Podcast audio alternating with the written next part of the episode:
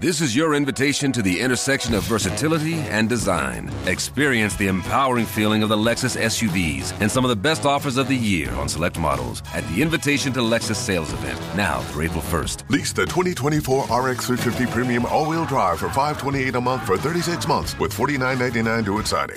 Experience amazing at your Lexus dealer. Call 1-800-USA Lexus for important lease offer and pricing details. Not all customers will qualify. Offer in the Lexus Eastern area and it's April 1st, 2024 you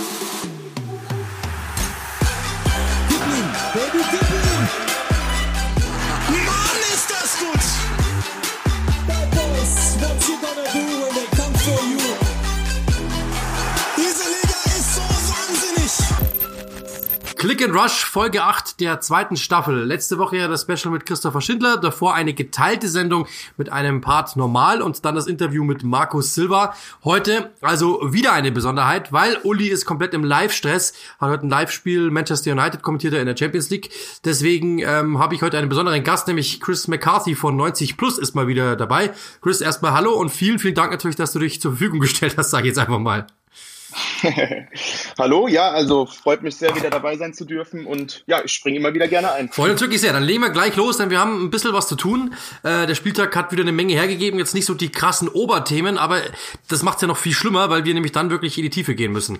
Ähm, das, das erste Thema, das war ein Herzensthema deinerseits, nämlich der FC Arsenal, die momentan sehr, sehr gut dastehen ähm, und du gleich gesagt hast, das ist, das ist ein Thema für dich und das ist es auch wirklich. Die Gunners haben die beste Abwehr der Liga, sieben Gegentore nur, kein Team hat weniger. Was ist denn da los? Ja, äh, ich würde sagen, das ist einfach so, das sind die ersten Früchte der Arbeit von Mikel Arteta. Ähm, das hat man schon gesehen, als er übernahm, dass er hier eine gewisse Struktur aufbauen will, eine gewisse Kultur. Und ähm, das geht auch formationsübergreifend. Er versucht, dieses Mindset zu entwickeln, dass alle Spieler mit nach hinten arbeiten, dass ähm, einfach eine, eine Grundordnung herrscht. Und das scheint jetzt immer mehr zu funktionieren. Und darüber hinaus ähm, auch noch erwähnenswert natürlich, ähm, dass der Neuzugang Gabriel in der Innenverteidigung auch einen hervorragenden Eindruck macht. Ist so dieser Typ Innenverteidiger, der den Gunners schon seit Ewigkeiten fehlt. Physisch groß, äh, zweikampfstark, kopfballstark und dazu auch noch sehr, sehr ballsicher. Also da, da reift jetzt was zusammen bei Arteta und jetzt, wie gesagt, jetzt sieht man so die, die ersten Früchte auf dem Platz. Ja, mit äh, zu Thomas kommen wir dann später noch bei einem anderen Thema, aber auch der ist ja wirklich auch äh, mhm. phänomenal eingeschlagen, muss man sagen. Denn was natürlich schon auffällt, ist, dass er es natürlich mit dieser Dreierkette macht und davor mit Saka und Bellerin zum Beispiel, also äh, dann in der Gegenbewegung aus, mit einer Fünferkette. Also wenn man wenn man äh, mal rein denkt, also so, so ein richtiger Zehner fehlt natürlich schon noch. Ich glaube, das ist so das Einzige, was man was man momentan noch sagen muss, dass einfach äh, in der Offensive noch einer sein könnte, der ein wenig mehr kreiert, der ein wenig mehr öffnet. Wenn das einer, wenn da noch einer wäre rein theoretisch. Ich glaube, ich habe das mal in einem Artikel gelesen, fand ich sehr interessant wenn, wenn er langfristig wieder zur Viererkette zurückfindet, ja, was, was natürlich nur geht, wenn es wirklich Stabilität herrscht, dann glaube ich, könntest du irgendwann wieder so einen richtigen Zehner implementieren, sei es dann Dani Ceballos oder wär's dann oder Neuzugang oder wie auch immer. Und ich glaube, dann könnte nach vorne noch mehr gehen. Aber im Grunde genommen ist es hinten schon absolut ja. richtig, dass du, dass du dort hinten mit äh, mit Gabriel jemanden hast, der super macht, mit Kieran Tierney, der, ist, der von dem ich sehr sehr viel halte, von dem ich glaube, das kann wirklich mal ein, mhm. einer der führenden Linksverteidiger der Premier League werden. Mit Thomas haben wir angesprochen, du hast mit El Nini jemanden, die beiden wurden unter der Woche schon verglichen mit äh, Gilberto Silva und äh, Patrick Vieira. Das ging ihm jetzt noch ein bisschen zu weit, aber ähm, also das, das ist das ist schon, da ist wieder echt eine Menge eine Menge drinnen. Ähm, jetzt ist es natürlich so, du hast Manchester United geschlagen, was natürlich etwas ganz Besonderes ist und vor allem, was man natürlich auch sagen muss, du hast natürlich diesen in Anführungszeichen Fluch gegen die Großen endlich mal auch von dir losgesagt. Ja. Genau, das ist es. Ähm, seit fünf Jahren insgesamt 29 Spielen auswärts nicht mehr gegen die Top 6 gewonnen. Ähm, da ist es natürlich schon ein, ein gewisser Effekt vielleicht für die Mannschaft. Es gibt wieder Selbstbewusstsein, wenn man auswärts gegen die Großen anreist. Aber dazu muss man auch sagen, da war noch etwas Besonderes dabei an diesem Sieg, denn ähm, Arsenal hat in der vergangenen Saison auch schon gegen die Großen gewonnen, im FA Cup speziell, gegen City, gegen Chelsea und ähm, auch in dieser Saison ähm, gegen Liverpool und äh, im, im Supercup. Aber all diese Spiele hatten was gemeinsam. Arsenal war in der passiven Rolle. Man ließ das Spiel auf sich zukommen und wollte den Gegner auskontern. Und jetzt gegen Manchester United hat man genau das Gegenteil gemacht. Es waren unfassbar dominante 45 Minuten, wo Arsenal United wirklich komplett an die Wand spielte. Und äh, da sieht man so, dass dieses Mindset sich ändert. Und ich denke, dass dieser Sieg jetzt so ein bisschen was fürs Selbstbewusstsein machen kann, dass Arsenal auch endlich dann wieder äh, gegen die großen Auswärts äh, konkurrenzfähig ist. Jetzt muss, muss ich sagen, das ist auch noch ein Thema gleich dann bei uns später Manchester United. Also ich meine, die sind natürlich auch momentan jetzt nicht unbedingt der, der Gradmesser. Trotzdem natürlich ist es sehr beeindruckend, dass Arsenal eben diese Punkte holt. Also dass du eben in solchen Spielen gegen Manchester United oder auch in den letzten Wochen, dass du dann einfach da bist, wenn es dann einfach wirklich wichtig wird. Und ich glaube, das ist einfach der Unterschied. Du hast bei keinem Spiel mehr das Gefühl bei Arsenal, die schenken das her. Mhm. Oder die sind irgendwie, die heute, heute sind sie irgendwie nicht da. Das, das, das hast du selten. Mein klar, gegen Leicester kann man jetzt genau. drüber sprechen, da warst du auch bedeutend besser als Leicester. Jamie Vardy hat einfach einen guten Moment. Das kann immer mal passieren, das ist klar. Gegen City kannst du verlieren, gegen Liverpool kannst du verlieren. Aber der Rest war eigentlich gut gemacht, muss man wirklich klar sagen. Gegen Sheffield gewonnen, was auch nicht einfach ist. Du hast ähm, Fulham dann gleich ja. richtig dominant besiegt. Auch in Europa League marschierst du. Also das ist etwas, was ich finde bei Arteta, das merkt man einfach sofort, dass kein Spieler hat irgendwie das Gefühl, ich kann hier locker irgendwas machen, das passt schon so. Und dieses, äh, dieses, dieses, ja, Larifari unter Wenger, wie ich es immer genannt habe, diese Schönspielerei, wenn, wenn, wenn draußen der Platz äh, schön gemäht ist und, und, und es hat 35 Grad Sonnenschein äh, und wir haben drei Nasiris und drei Rositzkis auf dem Feld, dann und wir, und wir führen 3-0, dann macht man auch noch 5-0, okay. Aber diese dreckigen Siege, dafür war Arsenal jetzt nicht unbedingt bekannt. Und das dann gegen Manchester United so Absolut. hinzubekommen, finde ich wirklich schon sehr beeindruckend, muss man wirklich sagen. Ähm, das ist natürlich noch nicht alles unbedingt Wahnsinn, wenn man sich das ansieht. Man, es sind ein paar zwei Einzige dabei, zwei zwei Einzige dabei, ein 1 0 gegen Fulham, okay. Aber es muss natürlich schon noch irgendwie äh, sich nach oben steigern, um wieder langfristig in den Top 6 dann irgendwann mal zu sein. Aber ich finde, alles, was wir sehen momentan, unter den gegebenen Voraussetzungen, die sie haben, also die großen Millionen sind nicht ausgepackt worden, dafür verhältnismäßig ja eh noch viel, aber so das, das ganz große letzte Commitment der, der, der Besitzer hat man ja immer noch nicht das Gefühl und dass trotzdem so diese Aufbruchstimmung herrscht, dass eigentlich jeder weiß, okay, egal was passiert, auf dieser Trainerposition sind wir auf jeden Fall richtig besetzt. Das ist schon mal, das ist schon mal klar. Und da, und, und, und den einen oder anderen Fußballer können wir in der Zukunft auch noch gebrauchen, weil du weißt ganz genau, mit so einem Thomas kannst du die nächsten fünf Jahre locker bestreiten. So wie der alt, der wird gut altern, bin ich mir ziemlich sicher. Du hast den äh, Bukayo Saka, der ist wahrscheinlich auf Jahre lang in dieser Mannschaft. Äh, und du weißt, Kieran Tierney mit Sicherheit auch, dann wächst irgendwann mal so ein Bullock rein, so ein Reese Nelson vielleicht auch, ein Gendouzi vielleicht, wenn du ihn wieder hinbekommst, wenn er dann wieder zurückkommt, äh, Saliba, Gabriel. Du hast, du hast ein paar Eckpunkte, wo du weißt, die werden dir vielleicht in fünf Jahren noch da sein und können in einer guten Mannschaft auch noch irgendwie mitspielen. Und ich finde, ich glaube, das ist wirklich etwas, was bei Arsenal momentan wirklich sehr, sehr, sehr, sehr positiv heraussticht, dass einfach gewisse Zukunftssicherheit wieder da ist. Und zumindestens, dass nicht mehr so eine Zukunftsverdrossenheit herrscht, so wie es man nennen. Genau, es, es herrscht einfach wieder eine gewisse Euphorie und die war nicht mal unbedingt durch Ergebnisse gemessen in den letzten Monaten, bis jetzt besser gesagt, und auch vor dem FA Cup, sondern wie du sagst, Arteta hat es geschafft, einfach die Stimmung zu ändern. Er hat geschafft, eine gewisse Kultur zu etablieren. Und man merkt jetzt auch langsam, dass auf dem Platz einiges passiert. Das hat man schon vorher im Ansatz gesehen. Und jetzt wird es immer besser, immer besser. Und wie du sagst, das nächste Ziel wird es sein, die Offensive zu verbessern. Denn da haben sie jetzt wirklich keine Bäume herausgerissen. Aber ich denke, das könnte auch ein bisschen in den Plan passen, dass Arteta die Sache von hinten erst rangegangen ist, etwas alles äh, stabilisieren und jetzt mit der Offensive weiter beschäftigen. Und natürlich, da fehlt auch noch das ein oder andere Puzzlestück, da bin ich mir sicher. Es ist ja auch kein Zufall, dass man noch an Hussein Awar baggerte und da scheiterte. Also aber insgesamt, ich denke, wenn man jetzt mal ein Jahr zurückblickt unter Emery, wo man da war und wo man heute ist, ähm, das ist schon ein, ein Riesenfortschritt und lässt einen bestimmt im Norden Londons auch so ähm, optimistisch in die Zukunft blicken mittlerweile. Ja, absolut. Das muss, das muss man wirklich sagen. Also das ist äh, schon, schon sehr, sehr positiv, was da momentan passiert. Ähm, ich, ich bin schon so ein bisschen in, im Arsenal-Modus, weil ich ja Arsenal nächste Woche kommentiere und schon angefangen habe, mich so ein bisschen vorzubereiten. Ein Thema, das ich, das ich dir ganz gerne natürlich noch stellen würde, eine Frage, die ich gerne stellen würde. Pierre-Emerick Aubameyang, mhm. letzte Saison eigentlich, glaube ich, hatte, weiß nicht, fast in jedem zweiten Spiel getroffen, war irgendwie, glaube ich, an fast 50 Prozent der Punkte beteiligt oder sowas. Ähm, und seine, seine, seine Spiele waren irgendwie 20 extra Punkte wert, seine, seine Tore so. Ähm, wie, wie siehst du seine Form? Weil momentan ja eigentlich so, was man hört, so die, die Kritik ist, seit er unterschrieben hat, äh, ruht er sich auf dem Geldkoffer aus. Ist das übertrieben oder, oder wie siehst du seine, wie siehst du seine Situation momentan?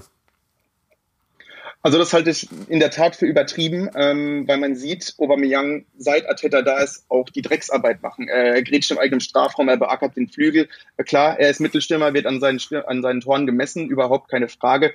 Aber wenn es jetzt darum geht, dass er sich auf dem Geld ausruht, das ist auf gar keinen Fall, ähm, das trifft auf gar keinen Fall zu, denn er betreibt den gleichen Aufwand, er spielt sich in die gleiche Situation, er übernimmt äh, Verantwortung. Er hat einfach vielleicht eine schlechte Phase momentan, was das Ganze vor dem Tor angeht. Ähm, die hat jeder Topstürmer mal. Ähm, hat jetzt ein Elfmeter-Tor gemacht gegen United. Das wird ihm vielleicht wieder ein bisschen geholfen haben. Also ich mache mir da gar keine Sorgen. Ich würde sogar damit rechnen, dass wir am Ende der Saison ihn wieder ganz oben ähm, im Kampf um die Torjägerkanone sehen, denn er fühlt sich wohl, er fühlt sich unter Arteta sehr wohl. Arteta war auch wohl ausschlaggebend, dass er überhaupt verlängert hat. Und ähm, ich, ich schätze die Situation weniger dramatisch ein und, und denke, dass es einfach mit der Zeit wieder kommen wird. Alles klar. Okay, dann glaube ich, sind wir da ja schon mal soweit ganz, ganz, ganz gut unterwegs gewesen bei Arsenal. Ähm, ein Spiel, das mich sehr interessiert hat, war Leeds gegen Leicester. Äh, ich habe Leicester 4 zu 1 gewonnen. Ich war sehr beeindruckt, äh, allein schon mal aufgrund der Höhe. Ähm, jetzt, jetzt haben die Engländer so draus gemacht, Leicester ist so ein wenig der Gewinner des Spieltages, weil es ja wirklich so, so, so, ja, so knallend war irgendwie dieser Sieg. Siehst du das auch so oder ist das, das ein bisschen zu viel, äh, dass Leicester gleich, äh, dass, dass Leicester gleich der Gewinner dieses Spieltags hingenommen wird? Und, und, und die nächste Frage natürlich anschließend, was traust du denen zu in dieser Saison? ähm, ja, da hätte meine Antwort direkt, ja, das hätte direkt mit eingeflossen in die Antwort, äh, was die Perspektive ist, denn es ist nur ein Spiel. Natürlich sind sie jetzt rein tabellarisch der Gewinner des Spieltags. Ähm, sind jetzt dadurch Zweiter geworden, haben einen sehr unangenehmen und äh, nicht zu unterschätzenden Gegner bequem geschlagen.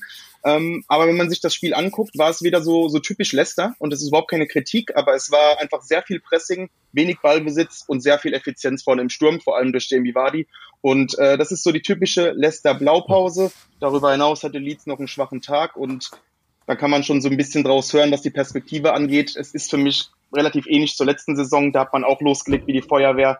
Ähm, es ist ein sehr intensiver Spielstil und äh, der Kader ist nicht unbedingt breiter geworden. Also denke, es wird relativ ähnlich laufen wie im Vorjahr. Man, man legt einen sehr guten Start hin und irgendwann geht so ein bisschen die Puste aus. Ja, ich glaube das ähnlich. Also äh, ich, ich finde, dass der Kader ja, du hast Chilwell verloren. Also im Endeffekt ist der, glaube ich, der Kader, ich glaube, schon ein bisschen breiter geworden mit Cengiz Ünder zum Beispiel. Hast du jemanden, den du da von der Bank bringen kannst, mhm. hast irgendwie so, glaube ich, in jeder Position einen ganz ordentlich dazugehört, aber jetzt nicht so wirklich tief, dass man sagen kann, wow, das wäre einfach zu teuer gewesen.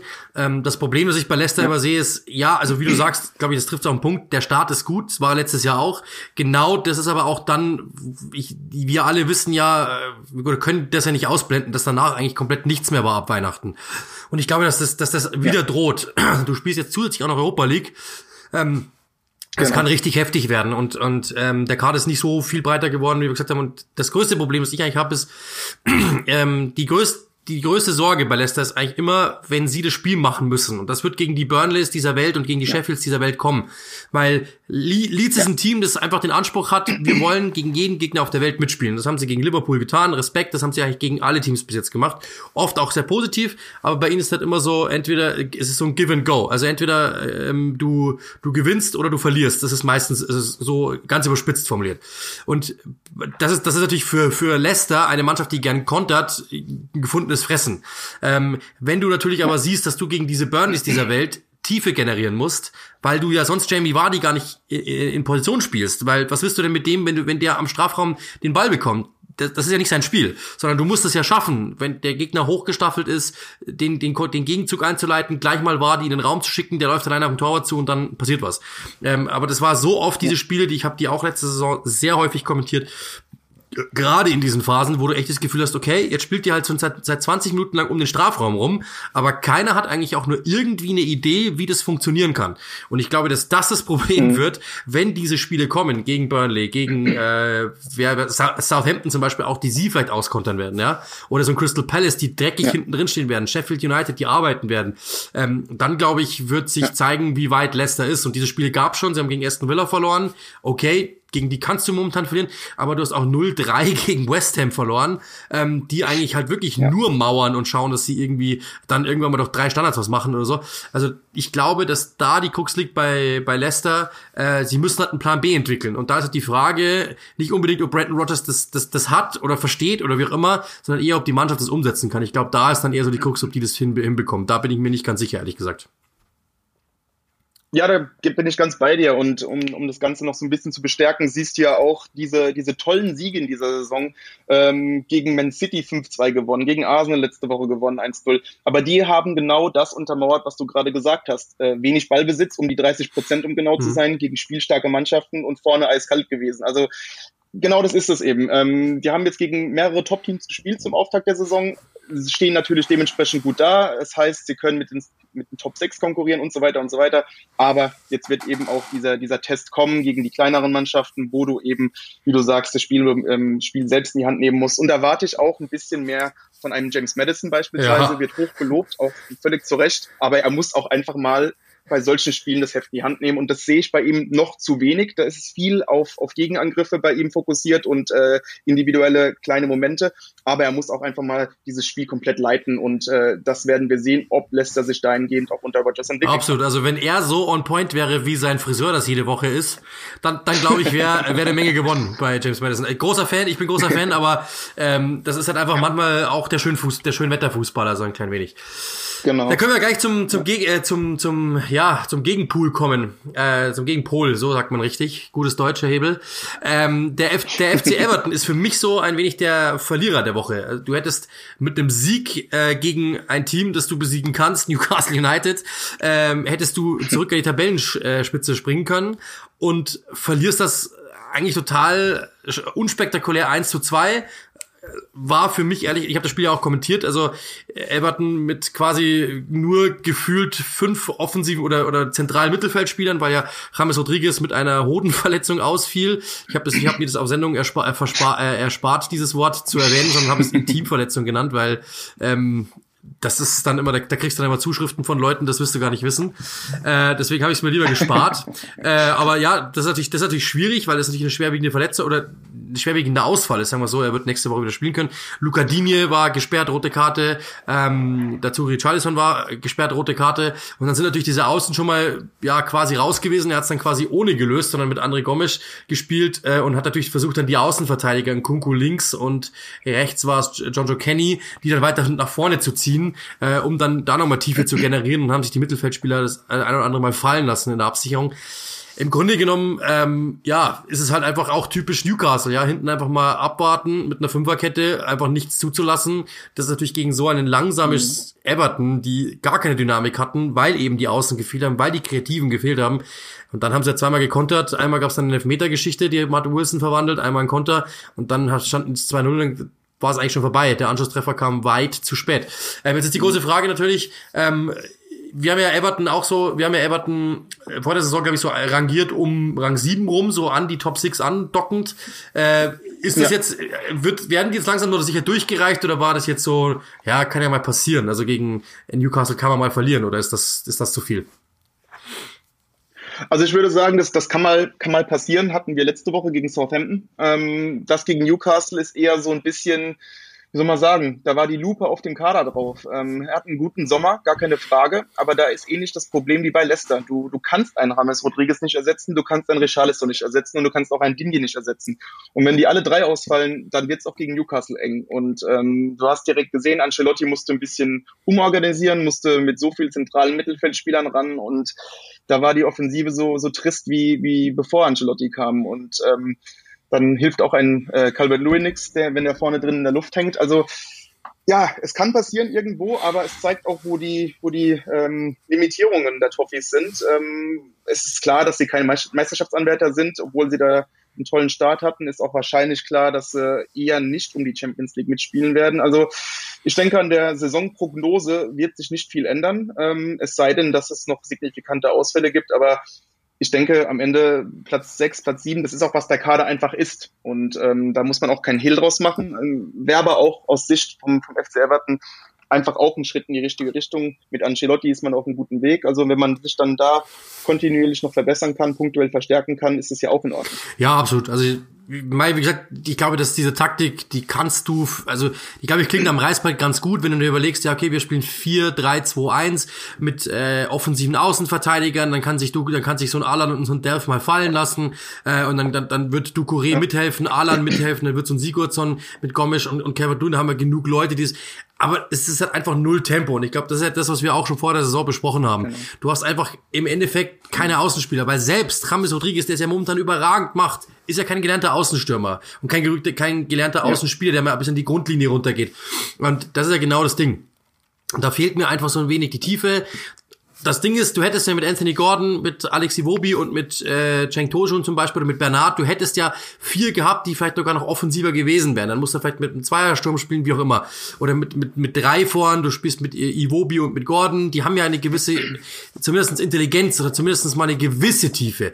Aber so ein Sigurdsson pff, geht jetzt sicherlich nicht groß, es geht sicherlich jetzt nicht groß steil in den Strafraum rein. Und Gomes macht das auch nicht. Und dann, glaube ich, hast du einfach ein großes Problem, dass du zu statisch bist gegen ein Team wie Newcastle die ja sowieso schon ein Defensivteam sind. Und trotzdem war Steve Bruce zuletzt noch zu wackelig und er hat dann nochmal im Mittelfeld mit Longstaff jemanden dazugebracht. Longstaff, Hendrick und Almiron, also drei, die einfach laufen wie die Verrückten und dann zusätzlich zu der Fünferkette nochmal dazu arbeiten. Das heißt, du hast im Gefängnis, du hast quasi acht Defensive gehabt, ähm, die einfach halt nur darauf gelauert haben, irgendwann mal den Ball zu erobern und dann zu kontern. Hat nicht oft funktioniert, aber die wenigen Male waren dann wirklich sehr effektiv und dann hast du, hast du halt ein großes Problem an, äh, an Everton Stelle. Das muss man ganz klar sagen. Ja, und deswegen, absolut. ja, im Endeffekt, ich glaube, dass Carlo Ancelotti sich ein wenig vercoacht hat, weil er einfach wahrscheinlich auf dem, auf dem Reißbrett dachte, Kunku und Kenny, die werden so offensiv spielen können, die werden so viel Ballbesitz haben, dass die auch mal mitgehen können. Ähm, und das hat einfach überhaupt nicht funktioniert, weil auch die beiden überhaupt keine Tiefe generieren konnten. Und dann hast du halt einfach das Problem. Und deswegen, ja, Everton ist mit Sicherheit ein gutes Team. Die werden auch mit Sicherheit da oben weiterhin dranbleiben, glaube ich schon. Ähm, aber dass sie jetzt um die Meisterschaft mitspielen, also das glaube ich, haben ja auch bloß äh, wieder irgendwelche wahnwitzigen Kollegen äh, dann so gesehen, die halt dachten, wir, wir, wir kriegen ein Leicester 2.0. Aber ich glaube, jeder, der die Premier League kennt, der weiß, der Winter ist hart und wie hat, äh, wie hat Jürgen Klopp so schön gesagt, der Oktober ist quasi ein Dezember, der November ist quasi ein Dezember und der Dezember bleibt ein Dezember. Und damit, sagt damit, damit sagt ja. schon alles. Die, diese Saison wird noch härter als jede andere Saison und jetzt, glaube ich, wird sich dann eben zeigen, wer wirklich diese Tiefe hat und die Erfahrung hat. Und dann werden halt wieder die Großen vorankommen. Das ist halt einfach nur mal so, die haben einfach halt einfach ganz andere Möglichkeiten. Ich glaube, das ist dann im Endeffekt so, dass Everton dann irgendwann wieder eingenordet wird, dort, wo sie ja nicht hingehören, klingt jetzt irgendwie zu hart, aber wo man sie halt einfach dann verortet im Endeffekt. Und das ist dann angedockt an die an die an die Big Six, da bin ich mir ziemlich sicher. Ähm, und das ist ja auch schon, mhm. wenn man es mal überlegt. Ich habe mit ähm, Markus Silber ja drüber gesprochen. Ähm, der sagt ja auch, das ist ein Projekt gewesen. Wir wollten da unten wieder raus. Und das dann so zu machen, äh, da wieder so hinzukommen und innerhalb quasi eines Jahres, in dem sie äh, im Winter noch, glaube ich, Anfang Dezember unter Silber ja noch Abstiegsplatz waren und jetzt quasi wieder dastehen, wo ja. sie jetzt sind. Auch da, dasselbe, was wir bei Arsenal gesagt haben, können wir hier auch hin projizieren. Respekt Everton, das muss man wirklich klar sagen. Ähm, dennoch muss man auch sagen, ja mir hätten vielleicht so ein, also es hätte richtig ein Elite-Außenstürmer noch gereicht, um wirklich zu sagen, okay, cool, mit Richarlison spielen wir über links, rechts spielt der andere und dann haben wir Calvert Lewin, das passt doch ja. perfekt. Ähm, so musst du James eigentlich dort ent, äh, aus der 10 wegnehmen und musst dann über musst dann auf der 10 wieder rumschustern. Also du hast halt immer noch ein Problem, aber wer hätte denn erwartet, dass Everton aus einem Abstiegskandidaten innerhalb einer Transferperiode ganz äh, oder ja, quasi zwei mehr oder minder, aber die Winter war jetzt auch nicht so, dass du, dass du da wieder hinkommst, das hat ja, glaube ich, keiner erwartet. Also ich glaube, das kannst du auch nicht erwarten. Das wäre einfach zu viel.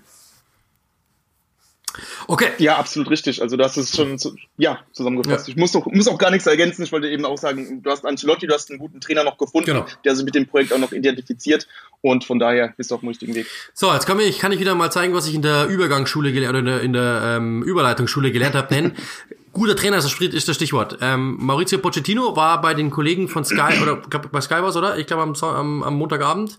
Ähm, und hat dort sehr interessant ja. gesprochen. Ähm, zum Beispiel, dass er, dass er nach wie vor natürlich schon ein bisschen gefrustet war, als er bei Tottenham entlassen worden ist, weil sechs tolle Jahre waren. Ähm, weil er natürlich auch gedacht hätte, er hätte es noch rumreißen können. Die erste Frage, glaubst du, er hätte es rumreißen können? Das ist, das ist, glaube ich, die wichtigste Frage. Glaubst du, er hätte das gekonnt?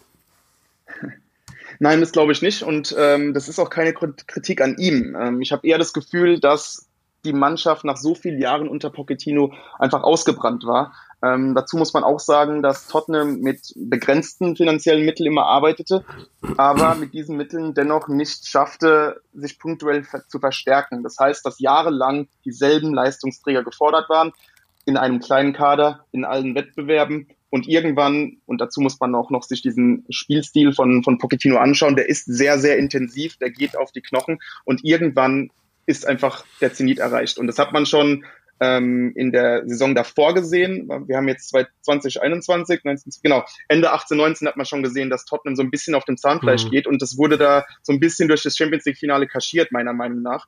Ähm, und dann war eben irgendwann Tuck und du siehst einfach, dass du dich sehr viel auf, auf Kane und, und Son verlassen musstest, tust du übrigens immer noch, aber ähm, insgesamt ist es jetzt schon viel griffiger. Also nee, ich glaube nicht, dass Pochettino es geschafft hätte mit seiner Art und Weise. Der, der Kader hat einfach auch genug von ihm gesehen und ähm, irgendwann ist auch die, die Halbwertszeit eines sehr guten Trainers ähm, am Ende seiner Mannschaft. Ja, was, was, was ich sehr bezeichnend finde, ist, man, äh, ich glaube, dass er mit diesem Interview sich, glaube ich, schon einen Gefallen getan hat, weil es wirkte sehr, sehr dezidiert und sehr, sehr aufgeräumt, trotzdem emotional. Also liebt den Verein noch und so weiter. Ich glaube, das war ganz gut so, weil, also ich habe zum Beispiel kein, ich glaube, ich habe kein einziges kritisches Wort über das Interview gelesen, sondern es war einfach so quasi, oh, endlich, ja. endlich ist endlich ist Potsch mal wieder irgendwo im, im, im, im Fernsehen und spricht mal wieder über Tottenham cool und endlich dürfen wir ihn mal wieder sehen. Ja. Ich glaube, das war schon gut. Ich glaube auch, was du gesagt hast, ist komplett richtig. Da hat einfach eine eine Komponente gefehlt und ich glaube, das ist dann die Krux, die aus die aus aus einem guten Team ein Gewinnerteam macht. Das ist ich habe das schon mal gesagt. Ähm, du, wenn man sich mal Liverpool anschaut, die haben das Champions League Finale verloren. Was haben sie gemacht? Sie haben im nächsten Jahr gesagt, okay, jetzt hast recht, haben das Champions League Finale gewonnen, haben die Meisterschaft knapp liegen lassen. Was haben sie daraus gemacht? Sie sind im nächsten Jahr Meister geworden. Und ich glaube, das ist genau das Ding. Äh, Tottenham hat die beste Saison ihrer Vereinsgeschichte gespielt. Und was ist im Jahr darauf passiert? Sie haben nicht gesagt, jetzt reißen wir uns zusammen und machen das, sondern sie haben sich gegenseitig zerfleischt. Der eine wollte mehr Geld, der andere wollte weg. Eriksen, ja. ähm, dann plötzlich hieß es ja, der und der will da, ja. will, will da und da nicht mehr spielen, der und der darf da nicht mehr spielen, bla bla bla. Es gab einfach nur Ärger. Die Neuzugänge haben nicht gefruchtet und dann hast du so eine Situation, dass irgendwie alle da sitzen und sagen, okay, ab jetzt bin ich wieder eine Ich-AG, weil eine Mannschaft sind wir nicht mehr. Und das ist, glaube ich, das große Problem gewesen, ja. wenn man sich das ansieht. Die hätten eigentlich alles gehabt. Ja, wenn man sich zum Beispiel mal die, die Mannschaft ansieht, die mhm. äh, mit der äh, Jupp Heynckes äh, Triple-Sieger geworden ist.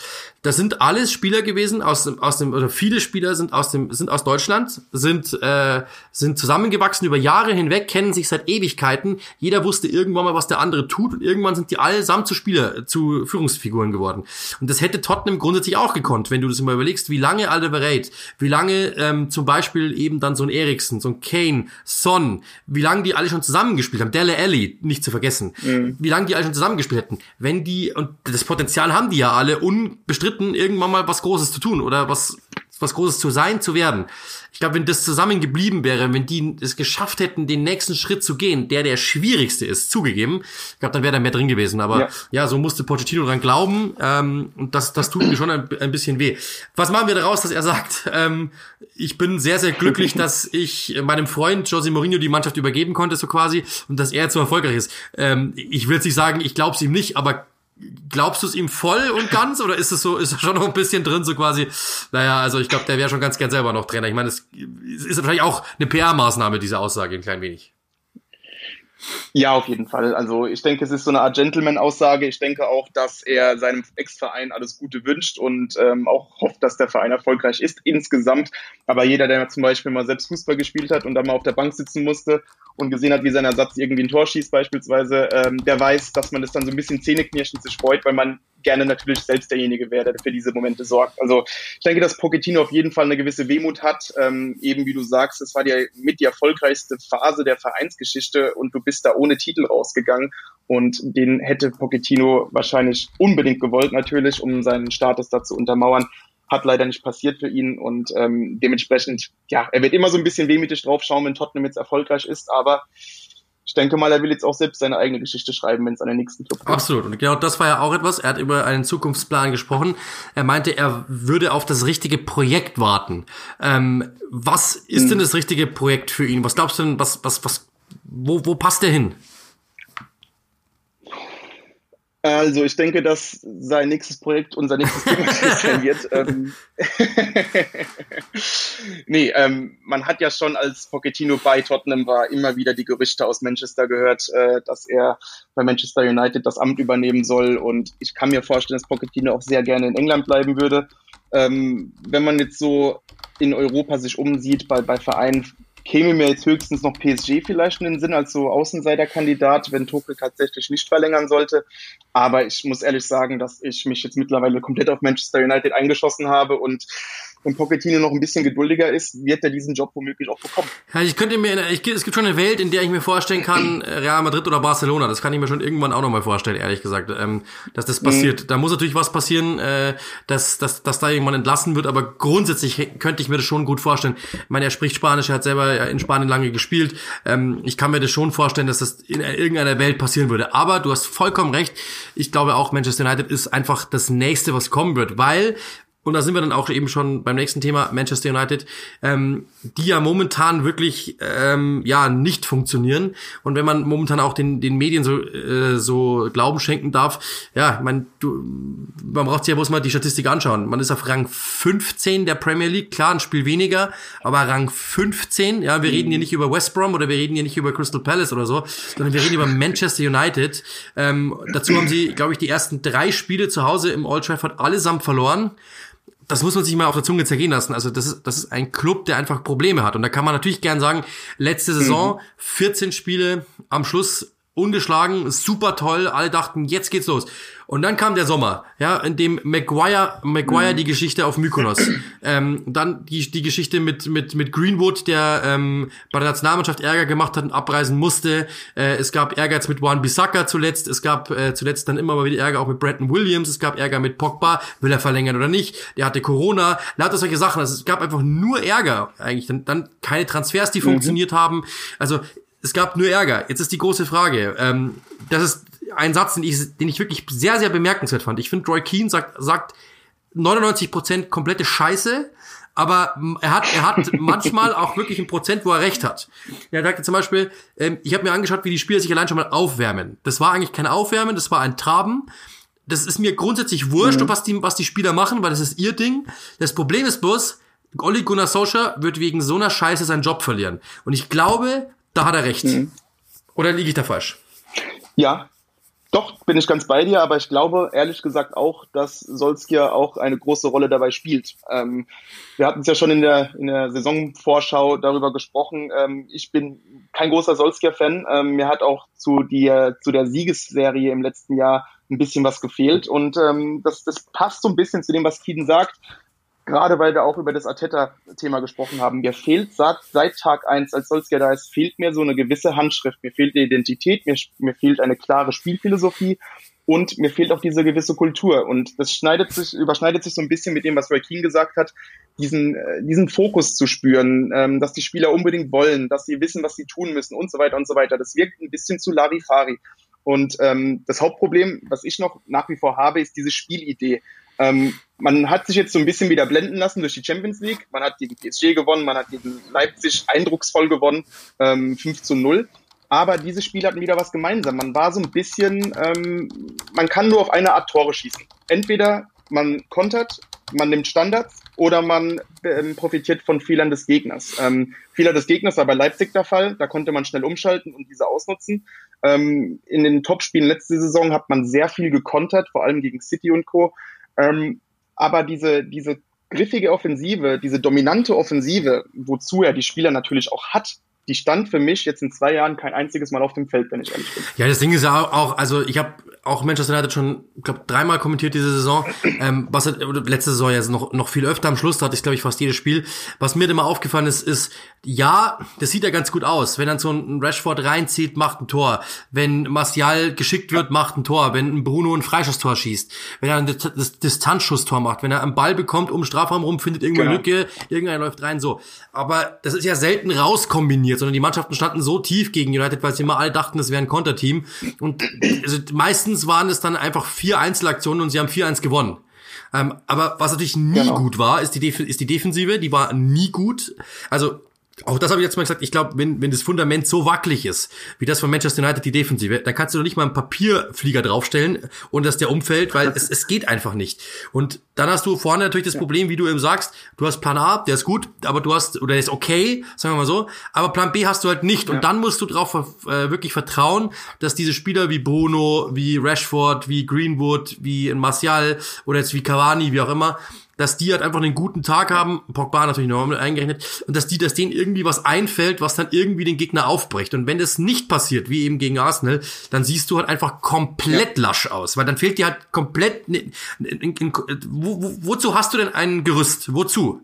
Wozu hast du ein Gerüst? Dass genau. du dich daran hangeln kannst, dass du weißt, okay, ich habe das Automatismus, den Automatismus schon hundertmal durchgespielt, wenn die kommen, dann müssen wir einfach nur so und so. Wir spielen dann nur noch über die Seite, wir versuchen das und das, wir versuchen es langsamer, wir versuchen es den Gegner zurechtzulegen. Bei Manchester City ist ja genau das Gegenteil. Du kannst da reinstellen, wen du willst, reinstellen, wen du willst, aber jeder weiß genau. zu jedem Zeitpunkt, was er zu tun hat. Jeder weiß zu jedem Zeitpunkt, wo ist denn eigentlich das Ziel, wo der Ball zum Angriff hinkommen muss. Er soll dort irgendwo ans Fünfereck und dann legt einer zurück, Tor. So, und das, das, das machen die so lange im Training, bis jeder weiß, okay, wir müssen irgendwie dahin kommen und irgendwann, irgendwie kommen wir schon hin, weil wir haben nur gute Fußballer und lassen es prallen. Das System ist dasselbe, daran vertrauen, darauf vertrauen wir, wir schießen unsere Tore und zack, passiert es. Und das ist das, was bei Manchester United überhaupt nicht der Fall ist. Du hast niemals auch nur ja. ein Muster eines Angriffs gesehen, das du danach nochmal gesehen hast, sondern das einzige ist, Bruno spielt einen Pass. Ja, okay, das mag ja sein. Aber wenn Bruno mal keinen Pass spielt, dann bist du komplett raus und wenn Bruno komplett raus ist, dann will ich, glaube ich, gar nicht mehr, dass du auf aufs Feld gehst. und das ist eben das große Problem bei Manchester United. und das ist Ole Gunnar Solskjaers Problem auch. Jetzt kann man natürlich sagen, was man so hört, die Spieler fressen ihm aus der Hand, finden ihn cool, finden ihn nett. Ich glaube das auch, dass der super nett ist und dass du, wenn du ihn als Trainer hast, dir denkst, also sagen wir so, wenn es dein Lehrer ist, denkst du dir, es wird eine coole Unterrichtsstunde, weil der ist ganz nett ähm, und ja. du hast einen lockeren Chat mit dem und es passt alles und, und du, du nimmst so ein bisschen was mit, passt schon. Aber wenn du danach in drei Wochen später eine Schulaufgabe schreibst in diesem Fach, dann glaube ich, wirst du einen anderen Lehrer, weil der bereitet dich, glaube ich, jetzt nicht so darauf vor, dass du sagst, uh, ja, ich kann dieser dieser Prüfung jetzt standhaben, weil da glaube ich kommt mir zu wenig und das merkt man ja auf den Pressekonferenzen, ähm, der ja einfach immer alles locker wegmoderiert und das ist alles immer so easy und hahaha, no problem. Nein, wir haben kein Problem mit Greenwood, er kommt nicht zu spät, das stimmt überhaupt nicht. Nein, wir haben auch kein Problem mit Brandon Williams, mhm. auch das stimmt nicht. Nein, Wan Bissaka hat auch kein Problem, hahaha. Das ist alles so, das ist alles so weggewischt und im Endeffekt sind die Probleme aber da, die sind ja nicht weg, weil er moderiert die ja auch nicht weg. Und Pogba ist seit Ewigkeiten ein wabernder Herd. Du hast, also das sind ja nur, nur Themen, die er eigentlich nicht, die einfach nur weiterlaufen lässt. Und im Endeffekt, wenn du es da nochmal anschaust, jetzt genau. bin ich genau. auch gleich fertig, die, er, er, er macht sich ja Themen auch noch selbst auf. Er holt Donny van de Beek, ja. das ist sein, sein absoluter Top-Transfer, lässt ihn nicht spielen. Er, er erzählt einem Dean Henderson, du wirst irgendwann mal die Nummer eins sein, lässt ihn nicht spielen das ist ja, das ist ja irre. Dann, dann, das ist ja wirklich Wahnsinn. Du hast einen Cavani, der sitzt dann nur auf der Bank und im Endeffekt spielen immer dieselben und, und so einen Pogba bringst du von der Bank, das ist einer der beliebtesten im ganzen Kader, der wird dir irgendwann mal die, die, die Kabine auffressen, da bin ich mir ziemlich sicher. Oder es tut sein Berater. Mhm. Also das wird, ich, da sind so viel, so viel, ähm, so viel Gefahrenherde drin, dass ich einfach nicht glaube, dass, dass, das, dass das irgendwie gut geht. Und jetzt dann der letzte Satz wirklich auch, wenn es eine Mannschaft ist, die das ab kann und die Profis sind und die super sind und die wissen, wir gewinnen, dann ist alles okay. Ich glaube aber, das ist so ein, ich sage jetzt einfach mal, ja, ich weiß nicht, wie ich sagen soll, verwöhnter Haufen, glaube ich, übertrifft, glaube ich, trifft so ein bisschen, das sind alles so, mhm. ja, uns geht's ja gut, wir sind bei Manchester United, Paschan, so, so ein wenig diese HSV-Mentalität, so, ja, wir sind in einer coolen Stadt, es passt ja alles, ist ein cooler Verein eigentlich, wir müssen so, wenn du da nicht dieses, also dieses Gefühl zu sagen, ja, auch heute gewinnen wir wieder, das, was du bei Arsenal ja momentan hast, drauf gepfiffen, wir gehen da raus, ja. Wir geben alles immer und keiner wird uns jemals überlaufen. Das hast du ja bei, bei Manchester United nicht. Und dann hast du das Problem, dass eben so ein Solskjaer wahrscheinlich dran glauben muss, ohne davor eigentlich wirklich be bewiesen haben zu dürfen, kann ich den nächsten Schritt gehen. Und ich glaube, das ist das Problem, weil ich, ich weiß nicht, ob er ihn kann, weil er, er durfte es ja noch nicht wirklich zeigen. Weil immer dann, wenn es lief, dann ist die Mannschaft wieder irgendwo so, so ein bisschen schiffbrüchig geworden. Ja, aber liegt es nicht auch an ihm? Also ähm, wenn ich mir jetzt Arteta anschaue, ähm, er baut da dieses Konzept aus, äh, auf, er hat eine, eine Kultur implementiert, er hat von Anfang an gesagt, entweder du bist dabei oder du bist raus. Ähm, ich habe gedacht, wir kommen ohne den Namen Özil durch die Sendung, aber jetzt muss ich ihn doch erwähnen. Ähm, das ist ja das beste Beispiel dafür. Mesut Özil ist unfassbar beliebt in der Mannschaft. Er ist unfassbar beliebt auch bei den Fans. Das kommt jetzt ja in, in der deutschen Bubble, sage ich mal, nicht so rüber, aber in London bei Arsenal, da denkt man immer noch an die Euphorie, die seine Verpflichtung damals entfachte und an seine Top-Saisons. Aber Arteta hat deutlich gemacht, dass er von Özil zu wenig sieht ohne Ball ähm, in, diesen Sachen, die er von allen seinen Spielern verlangt. Er hat ihm Chancen gegeben, er ist raus. Gendosi hat nicht mitgespielt, war ihm zu undiszipliniert, ist raus. Und so eine Aktion habe ich von Solskjaer noch nie gesehen. Das ist das, was du gerade sagst. Ähm, die Spieler, alles Solarifari, bla bla bla. Ähm, aber das liegt ja auch an Solskjaer selbst. Und ähm, ich finde, da fehlt einfach diese gewisse Autorität. Er macht ein bisschen zu sehr auf Mr. Nice Guy mit seinen Spielern. Äh, ich bin Kumpel, ich habe früher auch gespielt und so weiter. Aber er muss auch mal richtig durchgreifen und eine klare Philosophie haben, die er dann auch verfolgt. Und mittlerweile ist er seit zwei Jahren im Amt. Ähm, ich finde auch, dass das Argument Glazers nicht wirklich zieht. Äh, ja, man kann natürlich frustriert sein über die Besitzer bei Man United, aber wenn du dir guckst, was da, was da auf dem Platz steht, das, das langt doch äh, bei weitem, äh, vielleicht nicht um Meister zu werden, aber damit müsste man locker in die Top 4 marschieren. Und so locker war das letzte Saison auch nicht.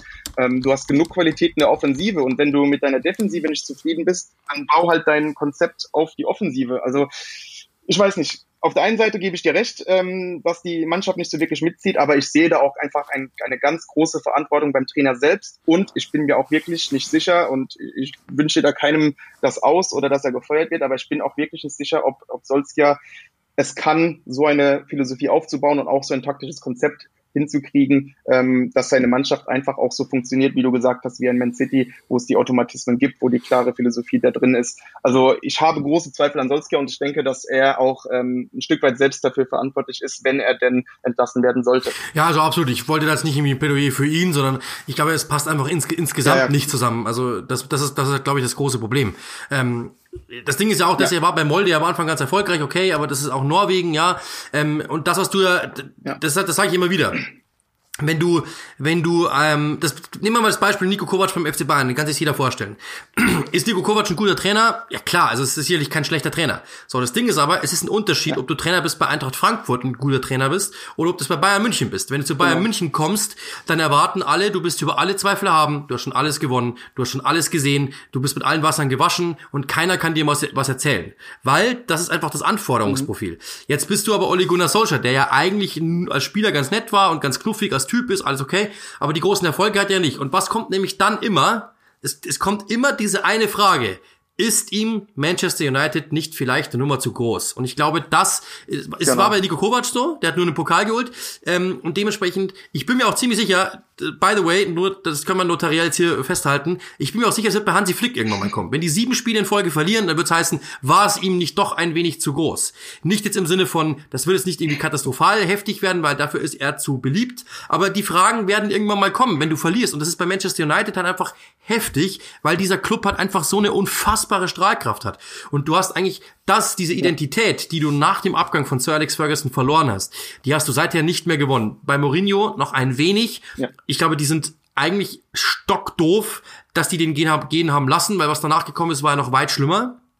Aber ähm, im mhm. Grunde genommen ist es schon so, dass, dass ähm, du einfach seither nicht mehr dieses Gefühl hast, dass da ist jemand, der hat das, der steht dem Ganzen vor. Bei Ateta weißt du, das ist der Boss. Ja, das weißt du mittlerweile. Ja. Also keiner, obwohl er jung ist, zweifelst ja. du nicht an dem, weil der hat so eine Ausstrahlung, der hat so eine Aura, der hat so ein, wenn du ihm schon in die Augen schaust, weißt du ganz genau, okay, der will dir hier die drei Punkte nehmen, egal was es kostet. Ob er sich hinten reinstellen muss, ob er genau, dich überlauft, genau. Und er hat, das, er hat das Konzept, er hat, er hat genau. das Brain, er hat mehrere Konzepte, er weiß ganz genau, okay, der Gegner wird 70% Ballbesitz haben, sollen sie doch. Ist uns doch scheißegal. Wir brauchen doch bloß dreimal den Ball, wenn wir das in unseren Muster so einarbeiten, dass ihr das, ich sage euch ganz genau, was passieren wird, die spielen den Ball da und da und wenn, wenn der Ball da und da ist, will ich, dass ihr zu zweit drauflauft, ihr holt den Ball, spielt ihn sofort zu Aubameyang, der läuft im, im Zentrum, steht einer, abschließend. So, aber das traue ich jetzt Ole Gunnar Solskjaer ehrlich gesagt nicht zu. Es ist egal, ob gegen groß oder klein, eigentlich immer dasselbe, dieselbe Philosophie. Du versuchst einfach spielerisch da durchzukommen, irgendwie einigermaßen. Und du hast ja nie auch nur, also das erste Mal, wo ich wirklich überrascht war, dass er von der Taktik war gegen Paris Saint-Germain dass er eigentlich mal versucht hat, mit der Fünferkette genau. was zu lösen. Ähm, und das hat er ja schon mal gemacht, glaube ich, im FA Cup Halbfinale letzte Saison gegen Chelsea, da sind sie komplett baden gegangen. Aber das ist das erste Mal, dass gegen PSG ein, ein, ein, ein taktischer, taktischer Kniff, der nicht seine A-Variante war, also nicht dieses 4-2-3-1, dass ja. der funktioniert. Das war das erste Mal gegen PSG. Und das ist halt das große Problem, dass du da einfach zu wenig, zu wenig Variabilität in der Mannschaft hast oder in seinen Ideen hast und da bra es braucht halt einfach für so große Vereine. Ich weiß, dass es hart ist und dieses, aber das halt der Job. Ja, du, du kannst nicht, du kannst bei den Beatles nicht Freundmann sein, wenn du irgendwo in der Schülerband gesungen hast, sondern du musst Paul McCartney sein. Du musst der eine sein, sonst, sonst frisst dich der Rest der Band auf. Das ist nun mal so. Und das ist bei Manchester United dasselbe. Du kannst es nicht schaffen, da irgendwie, irgendwie ein ordentlicher Trainer zu sein, weil das hast du gesehen, bei David Moyes war auch irgendwie ein ordentlicher Trainer und trotzdem hast du das Gefühl gehabt, okay, das wächst ihm jetzt über den Kopf. Obwohl David Moyes ja eigentlich damals einer der härtesten Hunde der Liga war. Aber trotzdem ist es ihm über den Kopf ge ja. gewachsen, weil du irgendwie das Gefühl hattest, okay, der Verein ist immer noch ein bisschen größer als er. Und das ist, was ich bei Ole Gunnar ja. Solskjaer auch habe. Das ist eine Übergangsphase. Ich glaube, dass äh, Ed Woodward einfach so ein Typ ist, der einfach ja, sich dieses Projekt Ole Gunnar Solskjaer sich nicht schlecht reden will, sondern es war sein Trainer, es war seine Idee, es hat ja am Anfang funktioniert. Es, wenn wir ihm noch ein paar Spieler kaufen, dann wird es auch funktionieren. Aber warum hat es am Anfang funktioniert? Ja, genau, weil einfach. Warum hat es am Anfang funktioniert? Weil da war ein, ein da war ein Scherbenhaufen, genau. äh, die Stimmung war mies, äh, die, die Mannschaft nicht aufgefleischt. Da hätte jeder Trainer meines Erachtens, der irgendwas mit United zu tun hat, danach ähm, für eine positive Wendung gesorgt. Und du hast gesehen, die Mannschaft blüht wieder auf, die hat wieder Lust ja. zu kicken. Da hat es einfach so von selbst funktioniert. Aber das lag meines Erachtens nicht so sehr an dem Konzept und dem Trainer Ole Gunnar Solskjaer, sondern einfach um den Umstand, hier ist ein neuer Trainer. Ja, genau. Das ist eben genau das Ding. Also ich glaube, Pogba hat damals ja gesagt, ähm, so quasi, endlich dürfen wir wieder Fußball spielen, endlich ist hier wieder ein positiver Ansatz. Ich glaube, das ja. war es einfach. Die waren einfach froh, von alleine gelassen zu werden. Ähm, aber ja gut, natürlich ist es schwierig, weil er tut mir irgendwo auch echt ein bisschen leid. Ich meine, es ist nicht irgendwie, ich habe ja nichts gegen die Person Ole Gunnar Solskjaer. Das habe ich, das, das, genau. das hat damit überhaupt nichts zu tun. Ähm, sondern wenn du halt in so einem Managerposten bist und du machst es, machst es halt einfach nicht so oder du bist nicht über alle Zweifel haben, dann musst du halt damit rechnen, dass es, dass es passiert. Dafür wird er auch gut bezahlt. Ähm, und dafür ist Manchester United einfach Manchester United. Das ist halt nun mal so. Das, das haben wir bei Unai Emery so gemacht. Genau. Das wurde ja selbst bei Arsene Wenger am Schluss so, dass sie gesagt haben, ich glaube, es wächst ihm über den Kopf. Das ist, glaube ich, das Problem, das er einfach momentan hat. Ähm, nichtsdestotrotz es wird für ihn halt einfach irgendwann mal eng werden, weil ich glaube nicht, dass diese Mannschaft das jetzt nochmal hinbekommt, die bräuchten einfach wieder so einen Mourinho. Ich glaube jetzt nicht unbedingt Mourinho selbst, aber halt so ein Pochettino, glaube ich, würde da schon ganz gut tun. Neuer Ansatz. Genau. Und ich glaube auch, wenn Pochettino dir gegenübersteht, mit seiner Aura, der ist jetzt nicht unbedingt ein super charismatischer Typ im Sinne von, der erzählt dir Geschichten wie Jürgen Klopp oder so. Aber der hat schon so eine, so eine Autorität, ja. der ist so still und so, so ruhend, dass du echt das Gefühl hast, so quasi, wow, ich glaube, da ist echt ganz schön was drin in diesem Typen.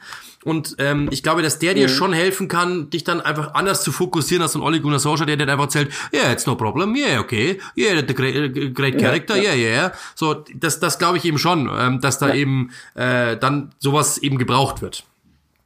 Und ja, und er hat auch dieses klare Konzept, die klare Idee, die Spieler dann einfach auch brauchen, um überzeugt zu werden. Ähm, man weiß, wie Tottenham spielte, man weiß, wie Pochettino spielen lässt. Und dann lassen sich die Spieler auch überzeugen, dann sind sie an Bord. Wenn sie genau wissen, was von ihnen verlangt wird, was das Ziel ist, das Gemeinschaftliche, dann sind sie an Bord und lassen sich überzeugen. Und das ist auch so ein Punkt, der für Pochettino meines Erachtens einfach gegen Solskjaer Ja, okay. absolut. Und damit kommen wir zu einem ganz anderen Thema, nämlich dem Thema des Tages.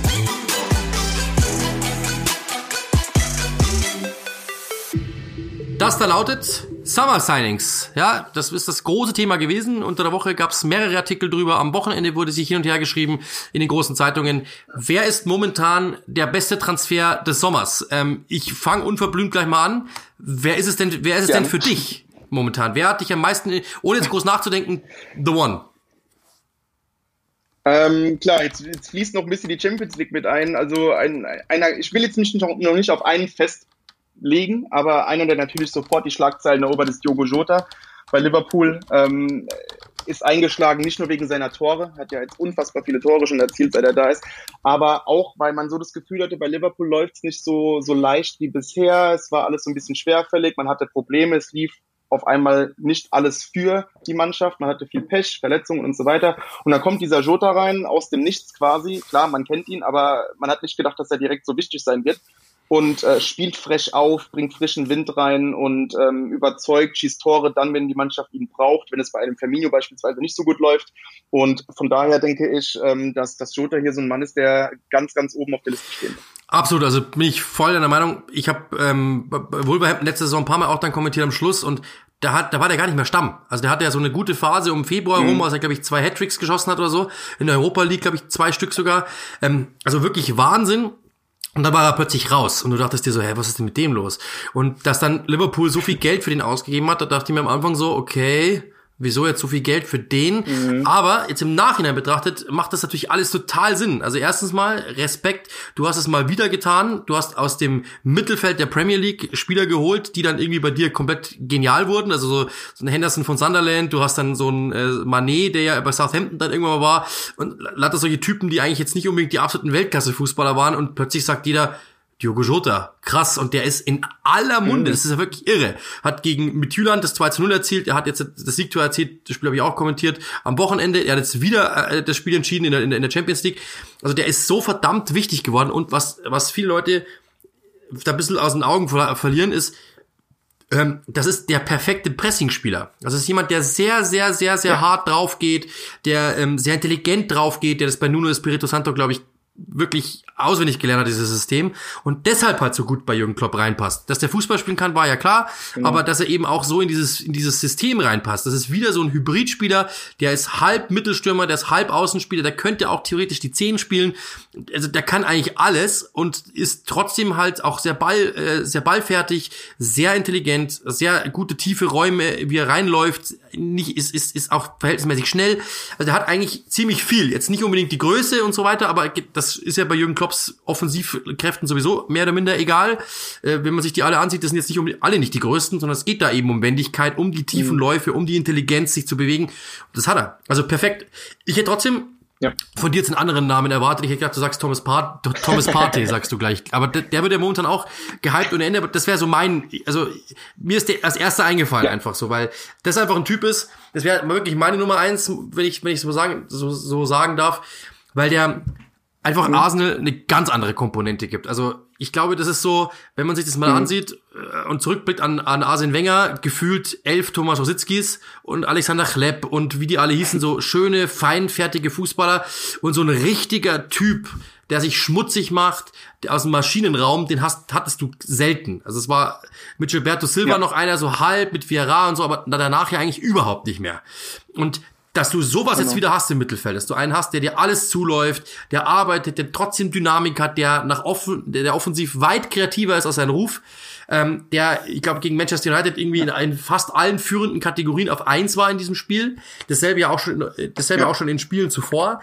Also ich glaube, das ist wirklich ein Transfer, wo du wirklich sagen kannst, wow, ähm, und diese 50 Millionen sind super investiert. Ich habe am Anfang mir immer gedacht, dass ich den gesehen habe, okay, ja, ist halt so ein Lauf, ein, ein, Typ, der viel läuft, okay, also bei Atletico noch, Typ, der viel läuft und so, okay, mhm. aber wie bringt dich der jetzt groß weiter? Ich habe meine Meinung komplett revidiert. Der ist wirklich super und was der, was der so zeigt, ist eigentlich, das ist glaube ich eben auch das, was Ateta aus oder was Arsenal, um das nochmal dann zurückzugehen auf das alte Thema, so so in einem Satz zusammenfasst. Weg von diesen Claps hin zu diesen zu diesen Partys eben, zu sagen, wir, wir, wir mhm. müssen das normale, moderne Spiel annehmen. Ja, es ist nicht mehr alles einfach nur Ball streicheln, sondern es muss auch mal jemand dazwischen gehen. Es muss jemand mit Dynamik kommen, mit Pressing, mit, mit, mit Laufwegen, mit hartem Anlaufen, mit mhm. Zweikämpfen, mit Physis. Und das ist er. Also das macht er wirklich perfekt. Ja. Absolut. Nee, ganz bei dir. Also ich, ich, hatte, ich hatte auch erst Zweifel, äh, ähnlich wie du äh, zufälligerweise. Ähm, weiß nicht, ob ich mir die falschen Atletico-Spiele angeschaut habe. Zugegebenermaßen, es waren nicht so viele.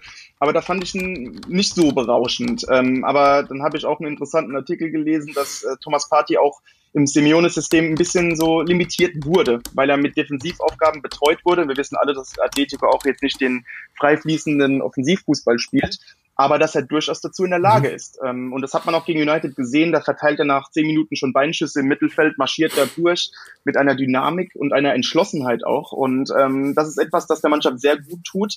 Ähm, hat jetzt noch nicht so oft gespielt, deswegen hatte ich ihn jetzt noch nicht direkt erwähnt, äh, wenngleich ich glauben kann, dass er einer der Top-Transfers wird und ähm, eben auch bei Arsenal eine Schlüsselrolle übernehmen wird. Eben wie du sagst, er gibt ihnen diese Komponenten, die seit Viera fast fehlen und ähm, gepaart mit seinen ähm, offensiven Fertigkeiten, die etwas unterschätzt sind. Also er kann diesem Mittelfeld ein neues Gesicht geben und ich glaube auch, dass äh, Granit Xhaka so jetzt ein bisschen dem Ende zugehen wird. Ich halte ihn für unterschätzt, aber wenn du siehst, was ein Thomas noch kann, das ist ja schon mal eine, eine andere Welt. Er ist viel abgerundeter. Xhaka ist ein herausragender Passspieler, aber dann hört es auch fast schon auf.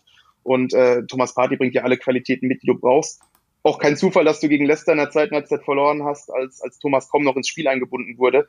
Äh, lag vielleicht noch daran, dass die, dass die Spieler noch nicht so an ihn gewöhnt sind, aber gegen United äh, war er überall zu finden und äh, eine herausragende Präsenz. Und wenn er das aufrechterhält, äh, kann er Arsenal da echt ein neues Gesicht geben. Ja, also absolut bin ich, bin ich, bin ich voll wieder. Also das ist wirklich jemand, der mich sehr beeindruckt hat.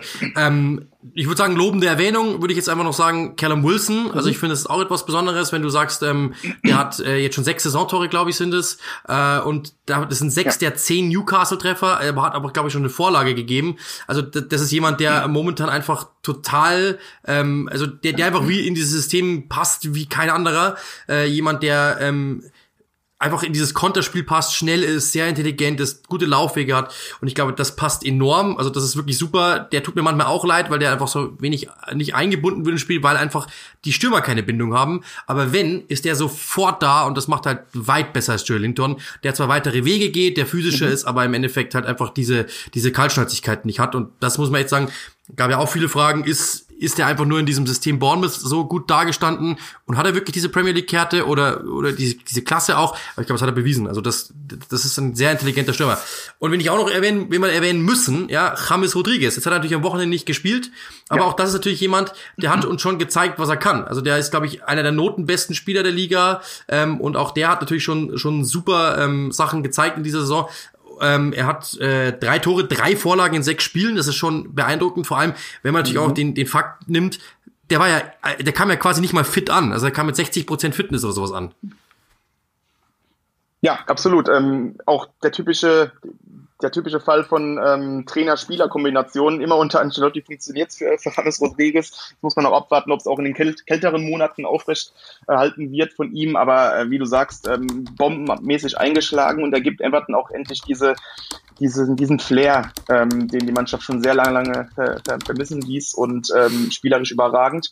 Dazu würde ich noch erwähnen, habe ich noch auf der Liste stehen, äh, Timo mhm. Werner. Ähm, ich denke, dass er nicht nur wegen seinen Toren, er hat jetzt drei Saisontore geschossen in sieben Spielen, aber man sieht einfach diese intelligenten Bewegungen, die Werner macht, diese typischen Mittelstürmerbewegungen. Er, er ist heiß auf das Tor, er, er erahnt quasi, wo der Ball sein wird und er gibt ähm, dem Spiel endlich so eine, so eine Speerspitze, die letzte Saison gefehlt hat. Also das sieht super aus und ich glaube auch, dass äh, da einfach noch viel mehr Tore folgen werden. Bei Chelsea gibt es einige Kandidaten. Harvard perspektivisch, Mendy im Tor macht eine gute Figur. Aber ansonsten würde ich noch erwähnen, ähm, Reguillon mhm. von Tottenham, Linksverteidiger, kompletter Linksverteidiger, ähm, sieht, ist schon gar nicht mehr wegzudenken. Und ähm, Wesley Fofana von Leicester sieht auch noch sehr interessant aus, junger Innenverteidiger, der scheinbar den Sprung in die Premier League ähm, in seinem Alter wirklich mühelos hat. Ja, absolut. Also ich meine, wer auch in Noten, was, was die Noten betrifft, sehr, sehr gut wegkommt, Ben Chilwell, das dürfen wir auch nicht vergessen. Ich meine, der kennt die Premier League ja. ähm, und das ist einer, der, glaube ich, bei Chelsea die Lücke stopft, die sie seit Ewigkeiten haben. Ähm, die hat Sarri nicht, nicht, nicht stopfen können, die hat äh, zuvor Conte nicht stopfen können und Lampard letztes Jahr auch nicht. Und jetzt endlich mal wieder ein Linksverteidiger, der sich wirklich auch so nennen darf. Dazu Ross Barkley bei, ähm, bei Aston Villa. Also das ist, glaube ich, auch jemand, der diesem Team eine mhm. ganz andere Funktion gibt, genauso wie Oli Watkins, darf man auch nicht vergessen. Und auch Gabriel. Und Gabriel ist schon angeklungen auch, den äh, von Arsenal. Ja, genau, und Martinez im Tor. Also ja. Du hast bei Aston Villa auch sehr, sehr kluges Business, das muss man auch sagen. Die haben das sehr, sehr clever gemacht, ähm, dort eben gutes Business gemacht und äh, dementsprechend, ich glaube, da ist auch eine Menge passiert. Zu Timo Werner vielleicht noch eins, weil du den angesprochen hast. Ähm, ich habe ich hab ihn auch schon sehr, ein paar Mal kommentiert jetzt ähm, in dieser Saison. Äh, das ist sehr eifrig, sehr laufintensiv, der geht sehr, sehr clever. Was mir, es fehlen mir einfach halt nur zwei Dinge. Es fehlt mir manchmal also wirklich dieser, dieser letzte technische Schliff, weil er ab und zu wirklich einmal mal einen Ball, mhm. der gut ist, nicht annehmen kann. Das ist so, das, das ist so dieses, dieses, dieses, dieses Ding. Und dann noch diese, wirklich diese Kaltschnäuzigkeit, die er zuletzt bei Leipzig hatte, aber das wird alles noch kommen der Reihe nach, da bin ich mir ziemlich sicher. Und dann, ja. dann sind wir eigentlich schon beim letzten Namen, den ich noch reinwerfen möchte, und dann sind wir auch schon durch. Und das ist dann eher so mit einem Fragezeichen versehen. Warum sagen wir jetzt hier nicht Kai Havertz?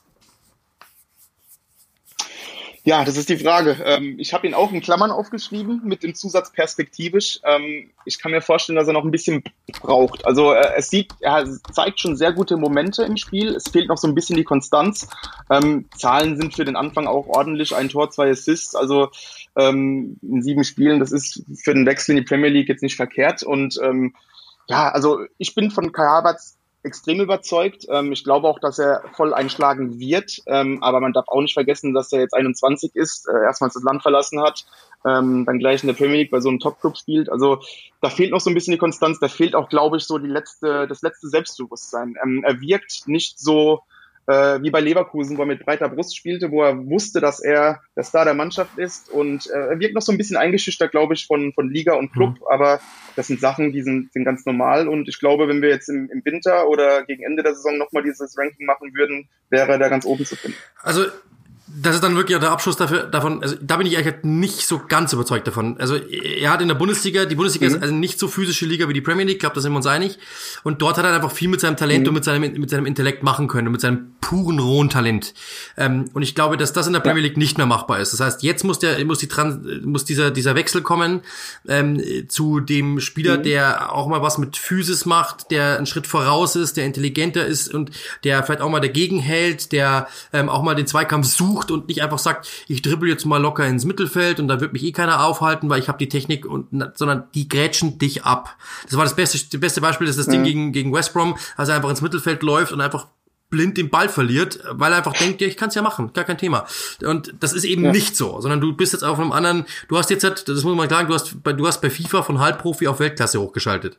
Und du weißt jetzt, jetzt die kommen, die, die kommen dich holen. Und jetzt musst du einfach zeigen, ich halte dagegen, ich habe die Physis, ich will der beste Fußballer der Welt werden, wie auch immer, was er kann. Also das ist nicht mal übertrieben, sondern es ist einer, der hat eigentlich alles, aber jetzt muss halt einfach von diesem, genau. muss er ein bisschen von diesem Phlegma weg und muss einfach wirklich zeigen, dass es kann. Und dann kann das wirklich was werden. Aber jeder, jeder Kollege, mit dem ich plötzlich gesprochen habe, der Chelsea kommentierte, sagte, also Havertz gefällt mir irgendwie nicht. Der rennt da irgendwie so mit, aber irgendwie ist der nicht so der Typ, der irgendwie so ja. raussticht. Und das ist es. Wenn du dem den Ball gibst und ihm sagst, und, und, und er, dann erkennt er sofort die Lücke und spielt den Ball auch da rein. Aber dass er sich mal die Bälle holt, ja, ja. Ich, über, ich übertreibe jetzt mal maßlos, wie so ein Effenberg, ja, oder wie so ein Ballack, die sich wirklich hingeschreibt, gib mir den Ball, ich weiß, was zu tun ist, ja. Junge. Das sehe ich bei ihm nicht. Aber da, das ist natürlich auch, ja, ja, du hast gerade gesagt, er ist 21, wovon reden wir? Und das ist, er ist jung und so, aber ja. ich glaube, das ist das, was, da habe ich jetzt so ein bisschen Angst bei ihm, weil er einfach mir es halt noch nie auch nur in Ansätzen gezeigt hat, dass das ein, dass das ein Spiel ist. Das ist halt das, wo ich halt einfach sage, ja, das also müsste ihm jemand sagen. Ja, ja, das, also die Kritik ist berechtigt, das, also das sehe ich absolut genauso, das fehlt noch. Nur ich bin eben sehr von seinem Talent ja. überzeugt. Ähm, klar, das langt nicht, gar keine Frage aber ich traue es ihm schon zu, dass er diesen Sprung ich auch, macht. Ich hoffe es auch, ähm, absolut. Also wirklich, ich bin total genau. überzeugt von ihm. Ich bin, das ist immer das Ding. Wenn ich bei jemandem kritisch werde, dann weil ich mir immer denke, du kannst so viel mehr, du kannst alles, weil ja. Spieler, die uns egal sind, die kritisieren wir nicht, ja, und sondern der ist uns nicht egal, sondern der ist einfach ein genau. Typ, der, der hat so viel Potenzial, so viel Talent ähm, und den wollen wir auch ganz oben sehen, weil ich glaube, ich hätte es auch verdient, aber ich glaube, das ist einfach, das, das ist ein ganz normaler, an, äh, ganz normaler Annahmeprozess. Du bist jetzt in einem anderen Land, du bist in einer anderen Liga und irgendwann macht es bei ihm Klick und dann weiß er, okay, hey, ich habe auch einen Körper, ich kann auch dagegen setzen. Ähm, ich habe das jetzt ein paar Mal gemacht, ich habe mich ein paar Mal abgegrätscht, jetzt zeige ich euch mal, was ich kann. Und dann werden wir sehen, werden wir einen ganz anderen Kader sehen. Bin ich mir ganz, ganz sicher. Und dann glaube ich, war es das auch schon von dieser ja. äh, Folge. Wir sind dann nochmal positiv geendet. Trotzdem noch die Frage, was gibt's bei euch diese Woche bei 90 Plus zu lesen? Ähm, einiges. Ähm, es kommt ja ein interessantes Duell auf uns zu. Bayern Dortmund gibt's am Samstag. Ähm, Man City Liverpool. Da gibt's in der Form natürlich Berichterstattung, ähm, Vorschauen, Analysen ähm, ja, alles, was das internationale Fußball jetzt zu begehrt. Super, genau. Alles klar. Ich werde es mir durchlesen, bin ich mir sicher. Und dann werden wir uns bald hier wieder hören. Vielen Dank, Chris, für deine Zeit. Es hat mir sehr, sehr viel Spaß gemacht. Danke, dass es so spontan geklappt hat. Danke, dass du für Uli eingesprungen bist. Danke für deine Expertise. Und natürlich euch allen viel Spaß, dass ihr ähm, dass, ja, bei diesem Podcast viel Spaß auch bei 90 Plus lesen. Wird immer mal wieder draufschauen. Sehr interessant, weil eben gute Quellen, kein Quatsch, kein Bullshit. Und das ist eigentlich das Beste, was es gibt. Dann sage ich, sag jetzt vielen, vielen Dank, Chris, nochmal und dir gehören die letzten Worte. Dankeschön. Tja, vielen Dank für die Einladung. Ich säge schon langsam an Uli Hebels Stuhl.